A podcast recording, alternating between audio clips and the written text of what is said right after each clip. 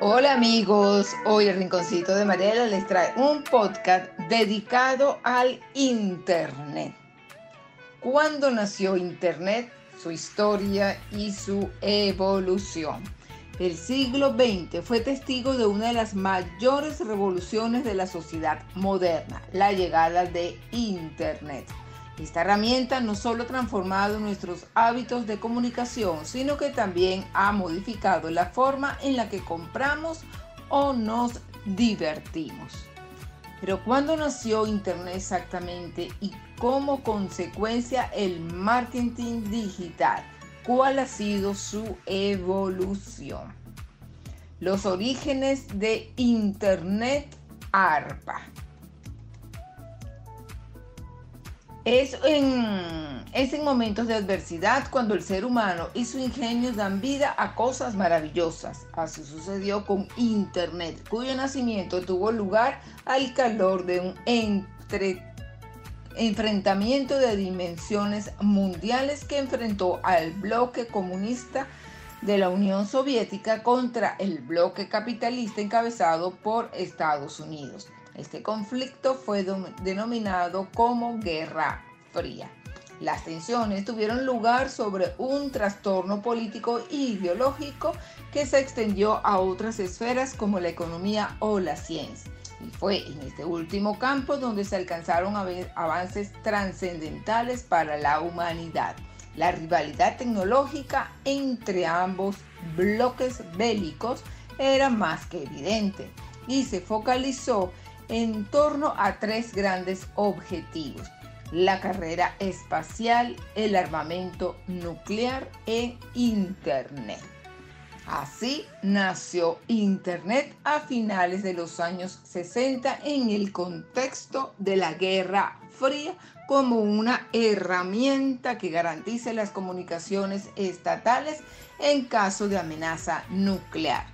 Su creación fue obra de ARPA, la red de la Agencia de Proyectos de Investigación Avanzada a cargo del Departamento de Defensa de Norteamérica.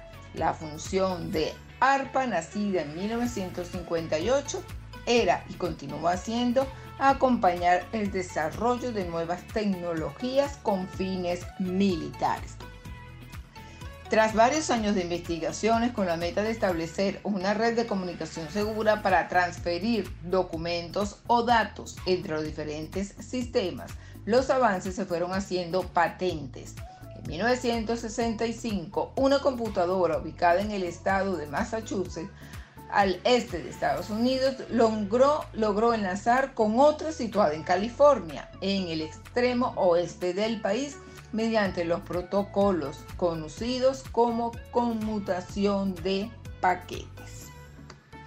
Internet tal y como se conoce hoy en día. Es decir, la World Wide Web, que es el www que siempre uno utiliza, se presentó en 1991. Dos años más tarde, el CER abrió la web para su uso comercial la era en la que esta poderosa herramienta de comunicación estaba reservada para ámbitos estatales, tecnológicos o académicos quedó atrás a partir de entonces la expansión de internet fue fulminante en, todos los negocios, por supuesto. La web 1.0 es la que había dominado hasta 1999. Durante aquella fase de evolución, Internet era tan solo un medio de acceso a, de acceso a la información en modo lectura. El usuario tan solo podría navegar en la red en busca de datos de interés, pero sin posibilidad de interacción. Esto estaba a punto de cambiar, multiplicando al cubo el potencial de, Internet para la comunicación y la comercialización. Lo que empezó como un proyecto universitario en Harvard intentando imitar la experiencia en Hot or Not se ha acabado transformando en una de las empresas más potentes en todo el mundo liderada por Mark Zuckerberg. Actualmente cuenta con más de 2.000 449 millones de usuarios en todo el mundo. Otra de las compañías que domina, eh, que domina el mundo online actual es Google, que dio sus primeros pasos poco tiempo después, en 1998, también como un proyecto universitario a manos de Larry Page y Sergey Brin. Al día de hoy es el buscador más utilizado en todo el planeta, superando el 90% de la cuota del mercado. E Internet 2.0.